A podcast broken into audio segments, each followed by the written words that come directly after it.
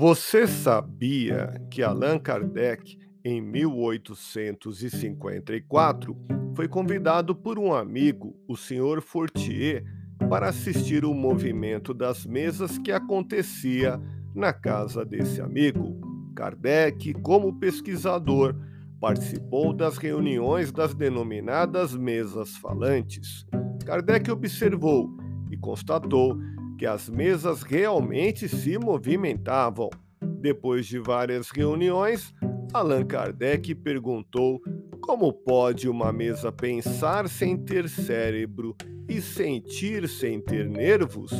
E a mesa contestou: Não é a mesa que responde, mas as almas dos homens que já tinham vivido na terra e que se utilizam da mesa para se comunicarem a partir dos fenômenos das mesas girantes.